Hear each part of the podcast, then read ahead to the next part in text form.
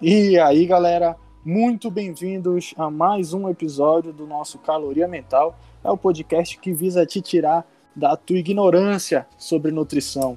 Então a gente está querendo trazer de forma muito bem humorada conteúdos de nutrição e não somente isso, mas do mundo maromba. Aqui comigo está o Matheus. E aí, galera, beleza? Eu sou o Lucas e vamos começar sem mais delongas. Hoje o tema é proteína. Proteínas. Cara, todo mundo quer proteína na sua alimentação, não é verdade? Com certeza, ainda mais quem quer crescer, né? Ainda mais quem quer crescer. Só que tem uma coisa errada, né? Que eles pensam que é só proteína. Sim. Aí tira. Ela é muito importante, mas não é só ela, né? Ela é muito importante. Aí o que que acontece quando um, um cara desse pega e não tem acompanhamento nutricional correto, não tem estudos é, na área, aí ele vai e começa a fazer dietas restritivas, né? Aí baixa carboidrato absurdamente. Que é Ou o que a gente então... já falou no, no último episódio, né? Isso, a gente falou sobre carboidrato. Se você ainda não viu o último episódio, corre lá no Spotify, no Deezer, no Anchor ou então no YouTube, nosso canal chamado Caloria Mental. E esse pessoal que faz é, essas dietas mais restritivas, mais é, loucas, normalmente não tem orientação, né, cara? Exatamente, velho. E é isso que é o mais preocupante, porque às vezes eles até conseguem ter um certo resultado, mas não é um resultado duradouro, ou então vai gerar alguma compulsão, né? Sim, é o resultado de curto prazo, né? É, o que, é o que vem... a restrição te traz, né? É efeito sanfona. perde água. É. Pra quem não sabe, carboidrato se liga à água também, né? Sim. É, tanto que em finalização de atleta eles fazem o carb up, que é logo no final, que é justamente para pegar água extracelular e jogar para o meio intracelular, fazendo com que o músculo fique bem cheio. Isso. Já que eles estavam bem depletados já. Então, cara, vamos falar um pouquinho dessas dietas, dietas restritivas. Opa, quase não sai. Cara, começando pelas dietas restritivas, a gente tem a cetogênica. A cetogênica é uma dieta que ela, ela já foi, já teve o boom dela. Hoje em dia já estão diminuindo, né? eu acho que pelo fato da informação estar tá chegando nas pessoas, é, começa a diminuir. Porém, ainda tem muita gente que acha que proteína é o que há.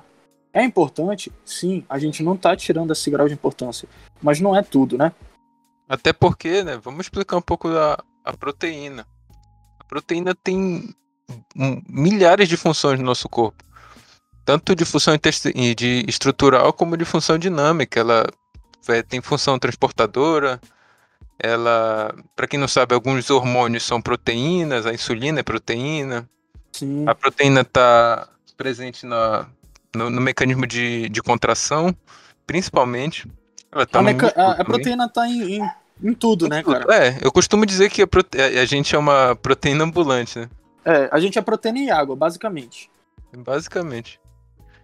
Então, já pensando nesse pessoal, ok, é de suma importância a proteína. Mas sozinha a proteína não consegue te manter vivo. Só proteína. Não, não é plausível para o teu corpo, porque o teu corpo ele é um, um organismo viciado em glicose. Até porque estruturalmente a proteína é muito grande, né? Sim. A e é mais proteína... difícil pro, pro nosso corpo extrair energia dessa estrutura. Então vamos falar um pouquinho de como acontece a digestão da proteína. Bom, a gente começa é, todo o processo de digestão na digestão mecânica, né? Então passa pela é boca, da... é que é a mastigação. Passa pela boca, da boca ela vai. O processo de digestão da proteína só começa lá no teu intestino. Como é que acontece esse processo? Ah, no, no, perdão, no nosso estômago. Estômago. O estômago ele tem uma enzima chamada pepsina, que ela funciona mais ou menos em pH ácido de pH 2. Então, lá quando chega a proteína, essa enzima começa a transformar moléculas grandes em menores, como toda e qualquer enzima. Toda enzima tem essa função. Pega algo que é grande e vai quebrando para partes menores, para facilitar a absorção. Que a parte grande de uma molécula de proteína é a proteína e a menor são os aminoácidos. Então, Nossa. quando vai passar lá para o teu intestino, ainda vai ter ação de enzimas para finalizar o processo de digestão. E no intestino começa já o processo de absorção, que seria o intestino grosso. Correto. Aí o que, que eu te pergunto? Tem como uma pessoa comer muita. Olha só essa pergunta. O pessoal pensa que a proteína engorda menos do que o carboidrato. Tem como uma pessoa comer uma quantidade X de proteína e, entre aspas, engordar igual como se estivesse comendo uma quantidade X de carboidrato? Com certeza. Por quê? Por quê? Porque a proteína e o carboidrato tem a mesma quantidade de calorias, ou seja, uma grama de carboidrato ou proteína tem 4 calorias.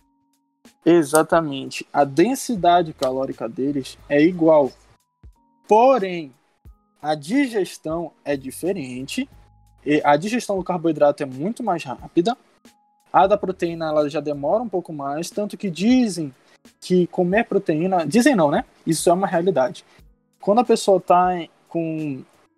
A proteína ela vai facilitar é, o processo de saciedade, porque ela vai ser mais difícil de digerir. Ela demora mais para ser digerida, né? Isso. né? Aí então a gente, ela já ajuda na saciedade. Ela também vai facilitar quando a gente precisa é, controle glicêmico. A gente conecta a proteína com o carboidrato numa refeição. Então a gente vai, bota uma fonte proteica onde tem uma refeição basicamente de carboidratos para diminuir esse índice glicêmico. São várias Além coisas. disso, ela é mais difícil de comer também pela própria estrutura dela né, na carne. É muito Sim. mais difícil comer uma carne assada do que comer, sei lá, macarrão, um arroz. Tu cansa é. de, de mastigar.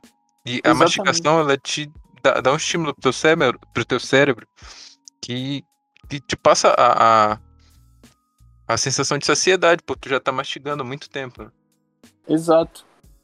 E pensando nisso, cara, é, tem uma galera que já vai aumentando demais o consumo de proteína, né?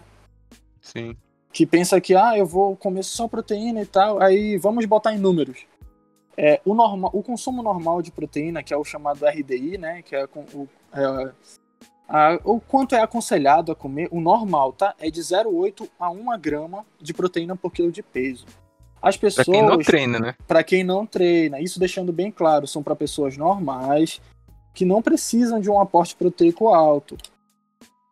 Então, quando a pessoa já precisa de um aporte proteico maior, a gente recomenda de mais de um, de dois a quatro, na verdade. Eu vi na literatura hoje e eles estavam botando que era de dois a quatro. Porém, a, a gente nunca chega em quatro, porque eu já acho demais também. Eu também, eu acho que na, na literatura que a gente viu durante o curso, o aconselhado, na verdade, era entre 1,5 a 2, né? Até 2,2 no caso. Porque é, eu, acho eu já vi. A partir de 2,5, o, o corpo não, não absorve. É. E quando o corpo não absorve, essa proteína ela é excretada, né? Sim. Ou então. Acontece pior, a disseminação, vira ureia e sai na, no suor, sai no, na urina. Ou então pior. Vamos imaginar que a pessoa vai pensar que ela está comendo muita proteína, tirou o carboidrato, e ela vai pensar que ela não vai engordar. Uma das funções da proteína, quando ela não é utilizada totalmente na função estrutural ou então na excreção, é a gliconeogênese, ou Exatamente. seja, ela é transformada em carboidrato lá, lá no teu organismo. Ela, na verdade, é transformada em glicose. E se ela não for transformada em glicose e não for utilizada na tua parte estrutural. Reconstrução ser... ou ganho de massa muscular? Né? Ela vai de ser tecido. transformada em gordura, cara. Porque é a forma mais fácil de se guardar energia. E o corpo é extremamente preguiçoso. Sabia disso? Porque atualmente a gente tem uma rotina controlada, né? Mas antigamente, Sim. na pré-história, é, o nosso, a gente não sabia quando ia ter alimento, né?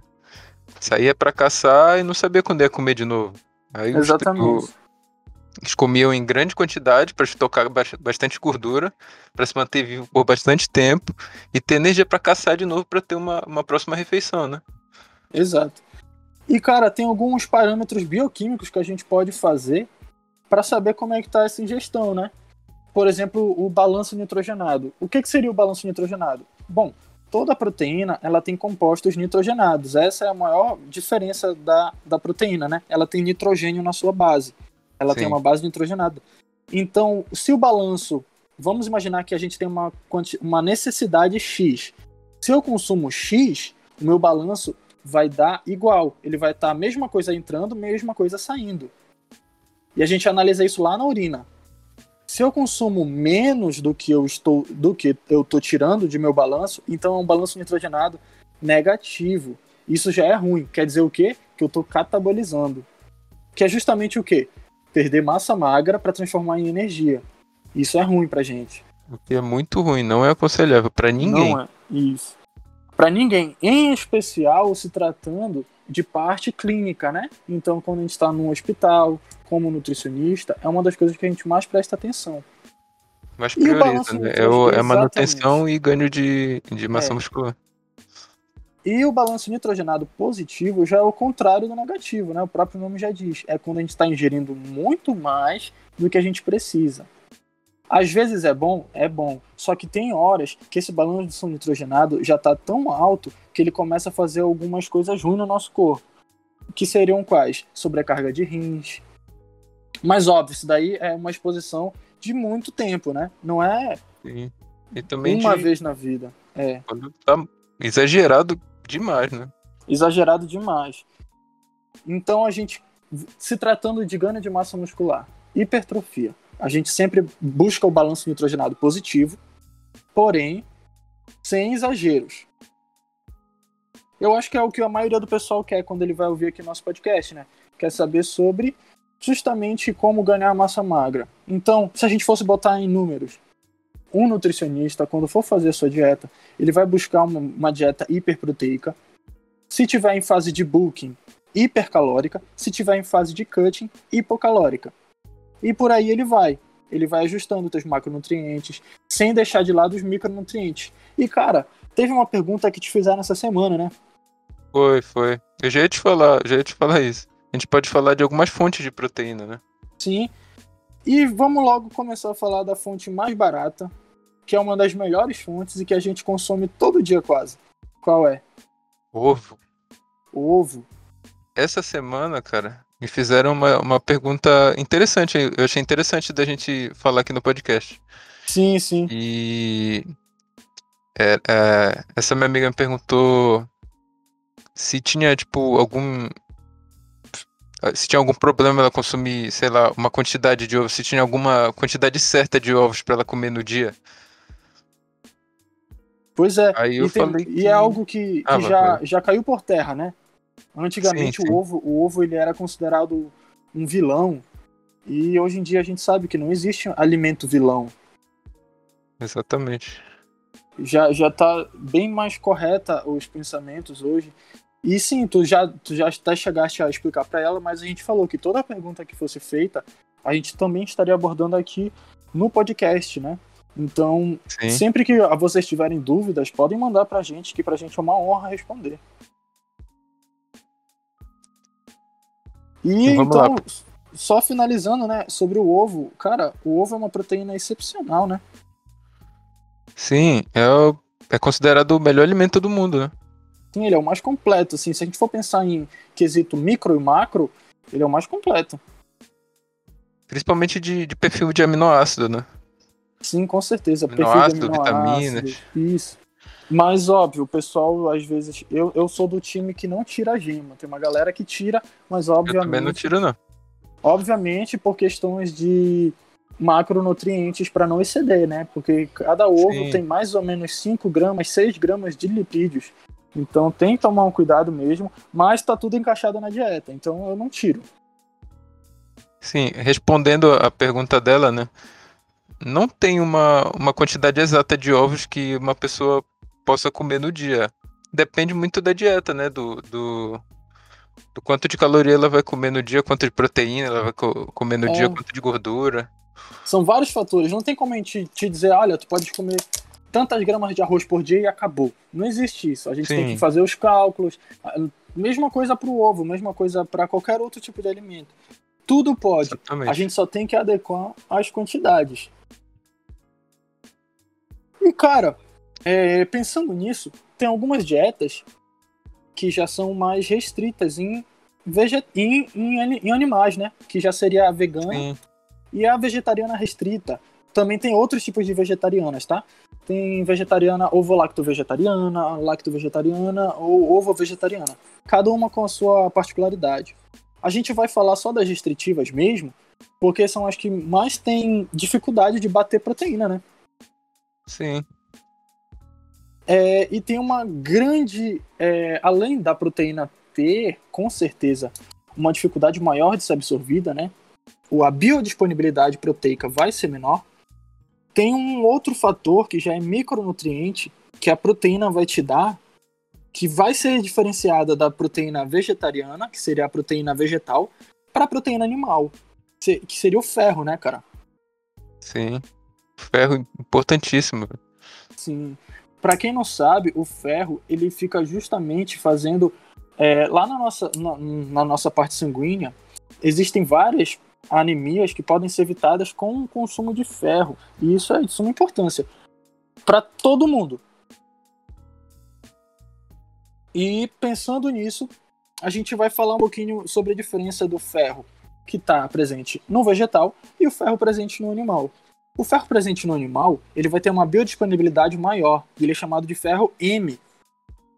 E o já no, animal, no vegetal é o contrário, é o ferro não M, que para ser absorvido, ele vai ter que ser mais quebrado e vai ter uma absorção menor. Então é mais complicado a absorção de um, de um ferro vegetal. Tanto que alguns vegetarianos ou veganos, eles têm anemias, né, cara? Alimentares, infelizmente. Quem, se eles não fizerem suplementação e pretende tal. seguir esse tipo de, de dieta, tem que estar tá bem atento para esses marcadores, né? O ferro, a vitamina B12, que é, B12. tem que ser é, suplementado.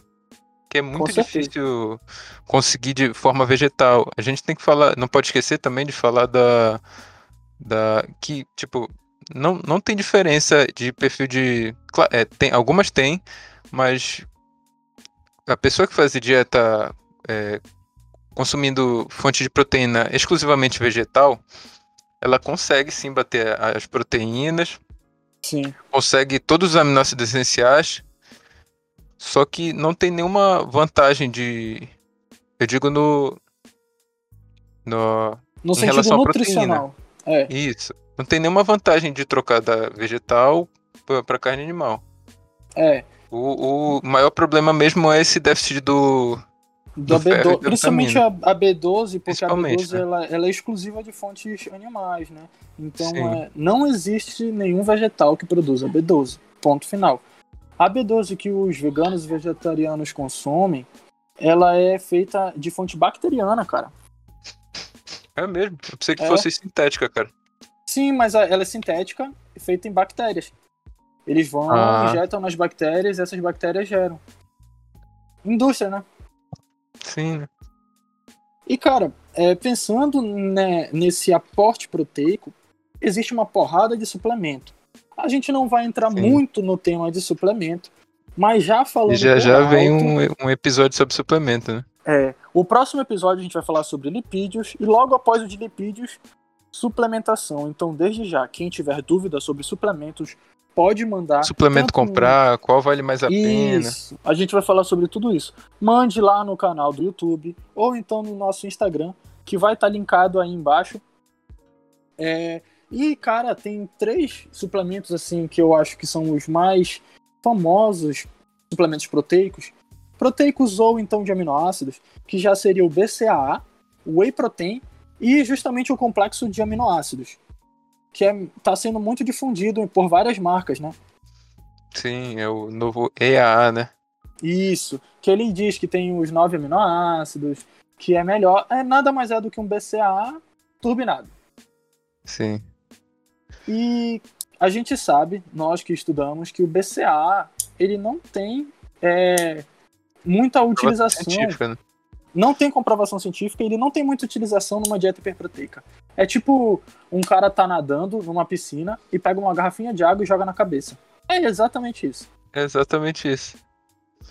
Já o whey protein, eu vou defender. Eu gosto do whey protein.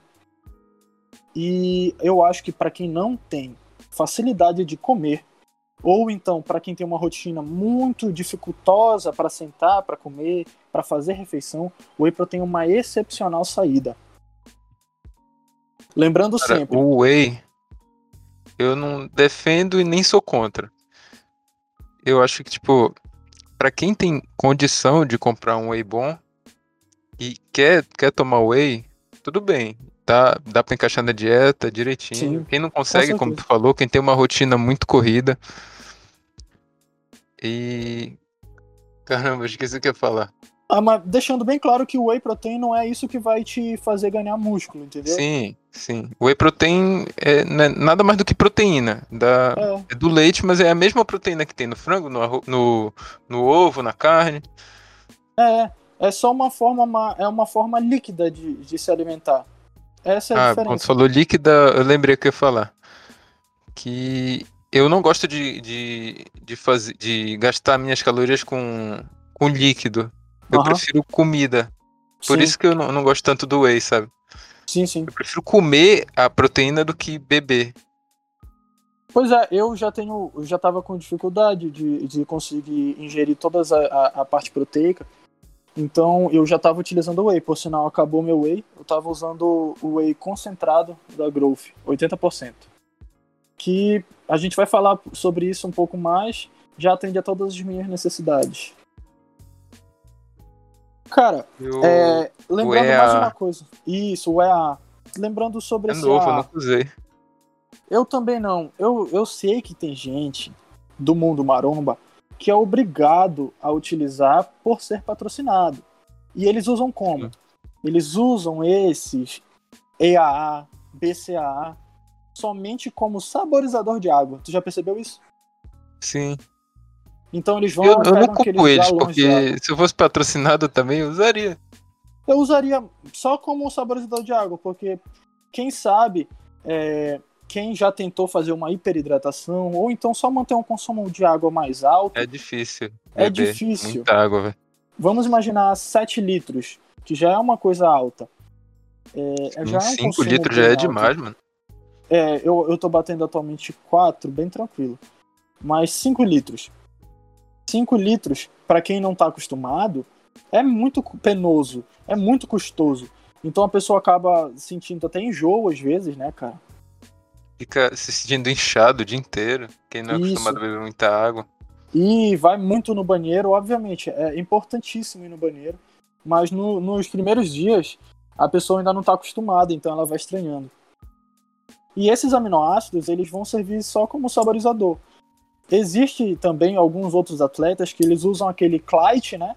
E o Fitzinho Sim, sim. zero açúcar, que é pra gente diet, né? Que é entupido de adoçante. Mas enfim, É. é, não, não fornece calorias e vai te fornecer sabor. É um- uma outra opção para quem quer aumentar a água. E cara, lembrando de uma coisa, né? O pessoal às vezes ah, fala de proteína, proteína para ficar com músculo grande, ah, não sei o que, não sei o que, e esquece da água. Sim, cara, o principal. O principal nu- numa refeição, tanto é que todo final de consulta, é, eu e o Matheus, a gente sempre fala de água. Bom, eu e o Matheus a gente atendia na mesma sala às vezes, né, cara? Um, enquanto um tava atendendo, o outro ficava no canto. E a gente sempre falava muito da água, né, cara, pros pacientes. Água, cara, é essencial, cara. É a, é a fonte da vida, né? É a água. A, a pessoa, quando ela percebe a importância da água, que é, é, é de suma importância, é, ela já, já, já perde ali alguns preconceitos. Já para de comprar. Estética chazinho, muscular, né, velho? Isso. Já, já Músculo hidratado é muito mais bonito. Já, já economiza um dinheirinho, né? Só com água. Sim. Pois é, e lembrando, é, a proteína é de suma importância. Não podemos tirar esse fato dela. Sem a proteína, a gente não vai conseguir ter reconstrução muscular. Mas a proteína não é tudo. Então parem de pensar que é só proteína que importa. Tem que ter uma alimentação balanceada. No final das contas, é sempre a mesma resposta. É alimentação balanceada, tudo de, de com maneiração vai te fazer bem. Nada em excesso vai te fazer bem. Exatamente. E é isso então, cara. Eu acho que esse podcast ficou bem bom. Eu queria fazer um agradecimento especial para todo mundo que está se inscrevendo no canal do YouTube. Cara, isso está sendo demais. Eu tô acompanhando todos os comentários, curtindo e tô respondendo todos os comentários do pessoal. E é, para quem tá também seguindo a gente lá no nosso Instagram do Caloria Mental, que é arroba caloria underline mental. Se você tiver aí um tempinho, segue nós lá no Instagram. A gente tá postando lá quando vai sair os vídeos. E postando, vamos começar a postar também alguns conteúdos semanais. Lembrando que a gente vai postar dois vídeos semanais aqui no Caloria Mental. E a gente está tentando fazer algo mais curtinho mesmo, para se tornar maior o engajamento de vocês. Lembrando A que a gente tá percebeu que gostando muito grande o pessoal não gosta muito, né? é, a gente está gostando muito do engajamento, a gente está muito feliz mesmo. É, a gente comemora muito entre si. Eu e o Matheus, a gente se manda mensagem, cara, tá dando certo. Estamos felizes. Então, por favor, participem dessa felicidade com a gente. Sejam também é, felizes em é, propagar o conhecimento daqui, passar para as outras pessoas. Ah, eu acho que um amigo meu ia gostar desse conhecimento, manda para ele. E como eu falei para o Matheus, o nosso bordão lá do, do, do, do Instagram, é, vem ganhar umas calorias mentais com a gente. caloria mental com a gente. Então é isso, galera. Muito obrigado para quem acompanhou até aqui. Queres acrescentar aí mais alguma coisa, meu parceiro? Cara, é só reforçar tudo que tu já falou, né? E, pô, é legal porque, tipo, é a conversa que a gente tem normalmente, né? mano? É o Exato. assunto que a gente gosta, então o pessoal gostando fica mais legal ainda. mano. Lembrando que a gente tem planos de chamar outras pessoas também para participar, né? Sim. Só como convidados. Então podem esperar que vai vir gente nova aí só para participar uma ou, ou outra vez. Não vai ser gente famosa igual os grandes podcasts do mundo maromba, mas um Ainda dia a gente não, né? chega lá. Um dia. Ainda não. Um dia a gente chega lá. Nossa, bicho, quando vier o Paulo Musi. isso é Isso que eu tava pensando. Então é isso, galera. Paulo Muito hein? obrigado por darem essa moral pra gente. A gente agradece demais. Então, curte, compartilha o vídeo, liga o sininho aqui, ó. Vamos falar agora igual youtuber. Liga o sininho aqui para saber quando vai sair o nosso próximo podcast. E segue a gente nas redes sociais que vai estar linkado aqui embaixo. E muito obrigado, Matheus, pela parceria. Tamo Valeu, junto. cara. Eu que agradeço. Valeu, galera. Até a próxima. Valeu.